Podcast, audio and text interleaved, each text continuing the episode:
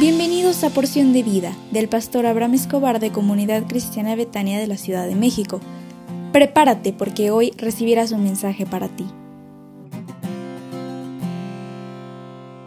Hola, ¿cómo estás? Buenos días.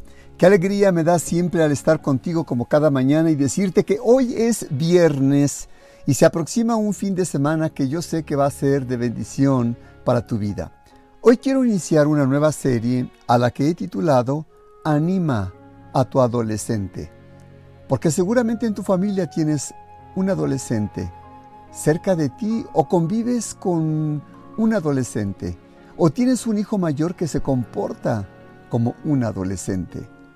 Hoy quiero iniciar con el tema Prepárate para hablar con tu adolescente quiero revisar tres aspectos que tú tienes que siempre que considerar para hablar con, la, con tu hijo o con tu familiar adolescente. Uno, aprende a preguntar.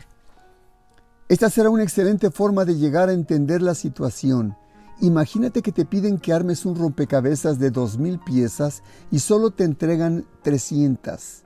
Pídele a Dios sabiduría, ante todo sabiduría para tratar de obtener la información que necesitas de tu adolescente y que tal vez está pasando por un momento de crisis. ¿Te ha pasado que tu hijo adolescente llega a platicar con alguna persona y de repente cuando te enteras de las cosas que le dijo, tú dices, yo no sabía de estas cosas que le pasaban a mi hijo o a mi hija?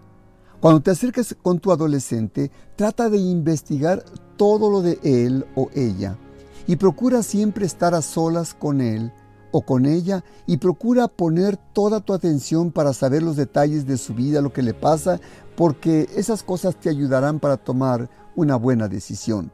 ¿Sabes quién era un excelente maestro investigando? El Señor Jesús. Él hizo muchas preguntas. La Biblia siempre dice que Jesús decía, ¿Por qué dudaste? ¿Tú qué opinas, Pedro? ¿Dónde está tu fe? ¿Qué está escrito en la ley y cómo la interpretas tú? A otro le dijo, ¿quieres ser sano? Mujer, ¿por qué lloras? A uno le dijo, Pedro, ¿me amas más que a estos? Y más preguntas sobresalían. Dos, aprende a escuchar. La Biblia nos recuerda un elemento central, escuchar. Dice Santiago 1.19, mis queridos hermanos, tengan presente esto. Todos deben estar listos para escuchar y ser lentos para hablar. Si eres como yo comprenderás perfectamente lo difícil que resulta esto. Cuando oigo acerca de un problema, mi cerebro automáticamente empieza a pensar eh, en opciones para resolverlo esto es un gigantesco error que yo tengo. ¿Por qué razón? Porque una vez que empiezas a resolver las cosas en tu cabeza, dejas de escuchar y si recuerdas el punto anterior, al estar esto dejas también de acumular piezas que son importantes en tu rompecabezas. 3. Identifica el verdadero problema. Esta técnica pareciera ser sencilla, pero piénsalo por un momento. ¿Es siempre el problema lo que el joven te dice que es ¿Ese es el verdadero problema? La respuesta es más allá de, una ocasión, los jóvenes vienen a ti buscando resolver problemas que no son en realidad problema, pero que sí reflejan situaciones problemáticas profundas en su interior.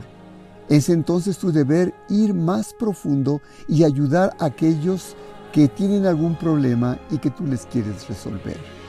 Hoy es viernes y te invito para que asistas el próximo domingo 6 de febrero al templo porque Dios tendrá un mensaje para ti.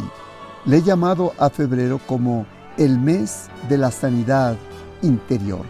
Si no pudieras asistir, te invito para que te conectes con nosotros por nuestra página de Facebook, Comunidad Cristiana Betania CDMX. Y levántate porque Dios está contigo y prepárate porque mañana disfrutarás un fin de semana extraordinario.